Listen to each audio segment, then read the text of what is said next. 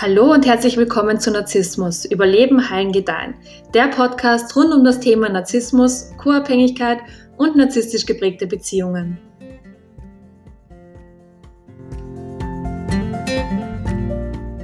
Mein Name ist Elisabeth Gessner und heute möchte ich euch erklären, woran ihr erkennt, dass ihr in einer narzisstisch geprägten Beziehung seid.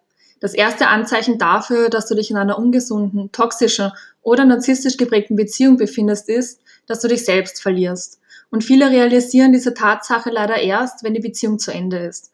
Aber vielleicht erinnerst du dich daran, dass Menschen aus deinem näheren Umfeld, also vielleicht deine Freunde oder diverse Familienmitglieder, dir schon während deiner Beziehung gesagt haben, dass du dich verändert hast, dass du sehr schreckhaft geworden bist oder dich stark zurückziehst. Vielleicht haben sie dir auch gesagt, dass du irgendwie deine Freude oder deine Energie, die du sonst so ausgestrahlt hast, verloren hast. Aber wie verlierst du dich eigentlich selbst? Und zwar passiert das, wenn du die ganze Zeit versuchst, jemand zu sein, der du eigentlich gar nicht bist. Du verbiegst dich und verleugnest dich innerhalb deiner Beziehung. Du bekommst eventuell Angstsymptome, Panikattacken und manchmal fühlst du dich auch ziemlich depressiv. Diese Symptome treten deshalb auf, weil du innerhalb deiner Beziehung gar nicht authentisch sein kannst, sondern einfach nur eine Rolle spielst. Und zwar spielst du die Rolle des Menschen, den dein Partner gerne in dir sehen möchte. Das zweite Anzeichen ist, dass du das Gefühl hast, auf Eierschalen herumzulaufen. Wenn du jemals in einer Beziehung mit jemandem warst, der dich körperlich, emotional oder sexuell missbraucht hat, dann bist du vermutlich schon mal auf diesen Eierschalen herumgelaufen, weil du diese missbräuchlichen Situationen nicht provozieren wolltest. Wenn es sich um narzisstischen Missbrauch handelt, dann hast du versucht, den Beleidigungen, den Beschimpfungen, den Abwertungen, dem Liebesentzug, der Vernachlässigung, dem Gaslighting und so weiter auszuweichen. Und deshalb sagst du zum Beispiel nicht, wie du dich fühlst, wenn dein Partner etwas gesagt oder getan hat, was dich verletzt hat, obwohl das eigentlich notwendig und in einer liebevollen Partnerschaft auch total normal wäre.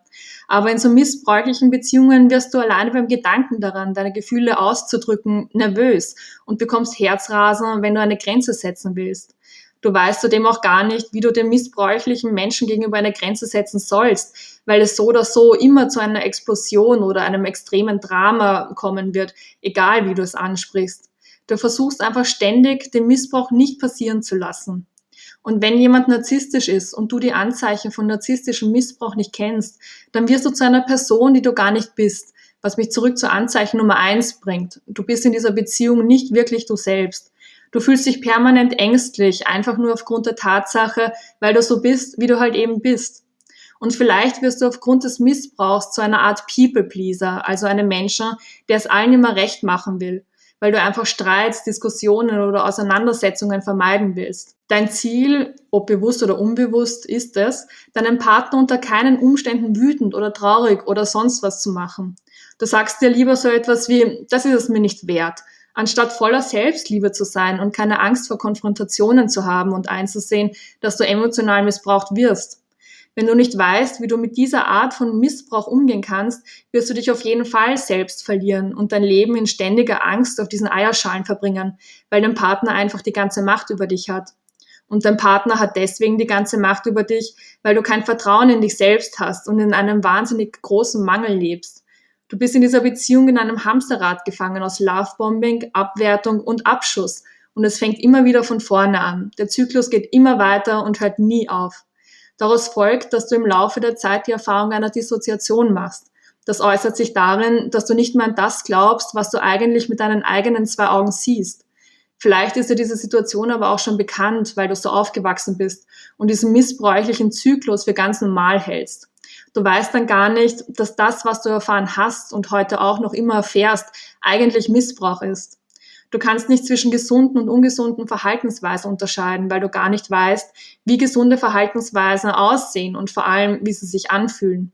Eine Dissoziation macht sich in missbräuchlichen Beziehungen so bemerkbar, dass du am Anfang Person A kennenlernst. Und diese Person ist toll und lieb und nett und wirkt auch erstmal total gesund. Die Person sagt die richtigen Sachen und verspricht dir die Welt und anfangs macht sie auch noch alles richtig und alles wirkt irgendwie perfekt. Aber leider ist das nur ein Spiel, um dich in die Beziehung zu bekommen, damit dann der missbräuchliche Zyklus aus Lovebombing, Abwertung und Abschuss beginnen kann. Du siehst am Anfang also Person A, die echt großartig ist. Aber irgendwann lernst du Person B kennen, die missbräuchlich ist und das eine sagt und dann etwas ganz anderes tut. Diese Person lügt dich an, lässt dich im Stich, wertet dich ab und macht ganz viele Sachen, die dir unfassbar wehtun. Und so entsteht ein Konflikt in deinem Kopf, weil du nicht weißt, mit wem du es eigentlich genau zu tun hast.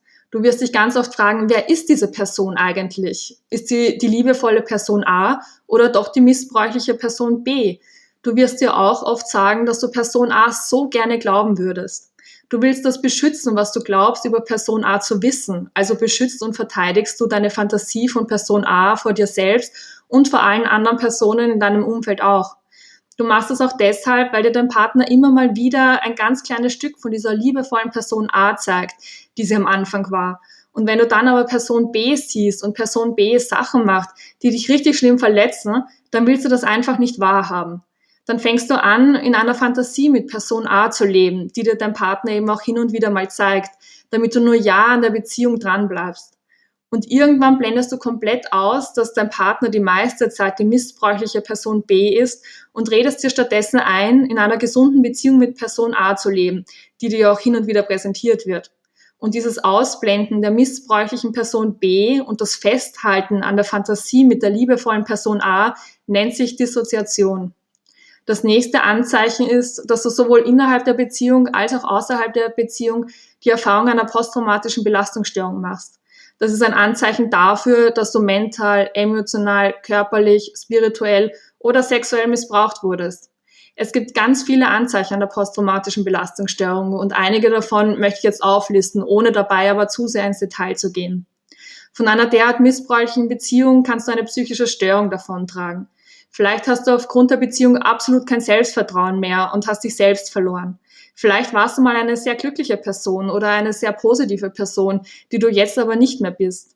Du kannst diverse Angstzustände entwickeln, an Panikattacken oder Depressionen leiden oder eine Kombination von allen bekommen. Nach einer missbräuchlichen Beziehung kannst du aber auch sehr überempfindlich sein, Konzentrationsstörungen entwickeln, Schlafprobleme haben.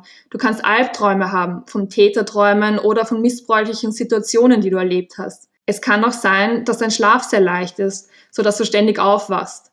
Ein leichter Schlaf muss allerdings nichts mit einer posttraumatischen Belastungsstörung zu tun haben, kann aber etwas damit zu tun haben. Da muss man aber nochmal genauer hinschauen. Du kannst dich nach missbräuchlichen Beziehungen noch irgendwie aufgelöst und isoliert von allem fühlen. Vor allem, wenn du sehr schlechte Gedanken über dich selbst oder die Welt als solche hast. Es kann auch sein, dass du Flashbacks erlebst, weil dein Verstand auf obsessive Art und Weise versucht, das, was passiert ist, zu verarbeiten. Flashbacks können passieren, weil du obsessiv über deinen Ex nachdenkst. Das müssen nicht nur Situationen aus der Vergangenheit sein, das können auch Gedanken wie, was macht er jetzt? Hat er oder sie jemand Neues kennengelernt? Ist er oder sie jetzt glücklich? Habe ich etwas falsch gemacht? Oder was stimmt mit mir nicht? Das alles sind Symptome einer posttraumatischen Belastungsstörung. Das nächste Anzeichen ist, dass du generell das Interesse am Leben verloren hast. Das kann bedeuten, dass du eine Depression hast. Das kann bedeuten, dass du dich selbst isolierst. Es kann aber auch sein, dass du einfach die Neugier in deinem eigenen Leben verloren hast. Du gehst vielleicht nicht mehr auf Reisen oder ins Kino oder in Museen oder in Bars. Du hast einfach das Interesse daran verloren, du zu sein. Es kann sein, dass du nicht mehr du sein willst, weil du dich selbst abwertest und dich als nicht gut genug empfindest. Du empfindest dich als nicht gut genug, weil dir das so oft eingeredet wurde, bis du es irgendwann mal selbst geglaubt hast. Du bist von dieser Beziehung emotional so müde und ausgebrannt, dass du den Rest deiner Energie nur noch dafür verwenden kannst, um morgens überhaupt aufzustehen. Deine Energie reicht innerhalb und nach so einer Beziehung nicht dafür aus, um dich daran zu erinnern, wie schön das Leben ist und warum es sich lohnt, auf dieser Welt zu sein. Du hast diesen energiegeladenen und neugierigen Teil in dir verloren. Und noch ein Anzeichen dafür, dass du in einer missbräuchlichen Beziehung bist, ist, dass du versuchst, Entschuldigungen für den narzisstischen Missbrauch, der dir angetan wird, zu suchen. Das bedeutet, dass du immer nach einem Grund suchst, warum du jetzt so grauslich behandelt wirst. Du wirst dir denken, ja, vielleicht war ich wirklich zu empfindlich oder vielleicht habe ich ihm oder ihr nicht gut genug zugehört oder Vielleicht hat er oder sie recht. Vielleicht bin ich wirklich zu negativ, zu wahnsinnig, zu verrückt, zu neurotisch, zu eifersüchtig, zu streng, zu dumm. Und vielleicht muss wirklich ich mich ändern. Du denkst das, weil dir das immer und immer wieder eingeredet wird und du kein gutes Selbstbewusstsein hast und in dir selbst nicht wirklich gut verankert bist. Die meiste Zeit bist du damit beschäftigt, der Mensch zu sein, den andere Menschen gerne in dir sehen wollen, in der Hoffnung, dadurch dein eigenes inneres Loch und deine eigene innere Leere nicht fühlen zu müssen.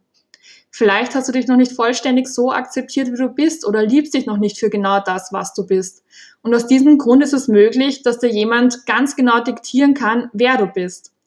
Und wenn du es nicht schaffst, die Erwartungen anderer Menschen zu erfüllen, dann wirst du dir ständig für alles, was passiert, die Schuld geben. Du übernimmst dann immer die alleinige Verantwortung für das, was passiert und findest Entschuldigungen dafür, dass dich jemand permanent verbal, körperlich, emotional oder sonst irgendwie misshandelt. Zum Abschluss aber noch etwas Aufbauendes. Eine Beziehung mit einem Narzissten oder einer anderen missbräuchlichen Person hat auch einen riesengroßen Vorteil. Wenn es dir nämlich mal so richtig schlecht geht, dann wirst du anfangen, dich darüber zu informieren, warum es dir so schlecht geht. Du wirst viele Bücher oder Artikel zum Thema lesen oder Podcasts hören oder dir YouTube-Videos anschauen. Irgendwann wirst du dann verstehen, was da in deiner Beziehung passiert. Und wenn du diesen ersten Schritt gemacht hast, also realisiert hast, dass du in deiner Beziehung emotional missbraucht wirst, dann wirst du in einem zweiten Schritt anfangen, an deiner Selbstliebe zu arbeiten. Du wirst anfangen, dich Schritt für Schritt immer besser kennenzulernen. Und irgendwann wirst du dich dann akzeptieren und lieben, genauso wie du bist. Und dann wirst du lernen, dich selbst zu motivieren, dir selbst Komplimente zu machen, dir selbst zu sagen, dass du eine wundervolle Person bist. Und irgendwann wirst du dir dann sagen, okay, vielleicht war ich mal ein People-Pleaser und vielleicht habe ich im Außen nach dem gesucht, was ich mir selbst so lange Zeit nicht geben konnte. Und vielleicht habe ich mich oft ausnützen lassen, ohne für mich selbst einzustehen. Aber weil du dich jetzt so sehr liebst und dich selbst voll und ganz akzeptierst, wirst du heute nicht mehr zulassen, dich mit Personen zu umgeben, die dir nicht gut tun. Du wirst anfangen, dich nur noch mit Personen zu umgeben, die eine richtige Bereicherung für dich und dein Leben darstellen und dir ein Gefühl von Verbundenheit, Leichtigkeit und Freiheit geben. Ich hoffe, dass du aus dieser Folge etwas für dich mitnehmen konntest und Anzeichen einer missbräuchlichen Beziehung in Zukunft schneller erkennst. Ich wünsche dir noch einen wunderschönen Tag und bis bald.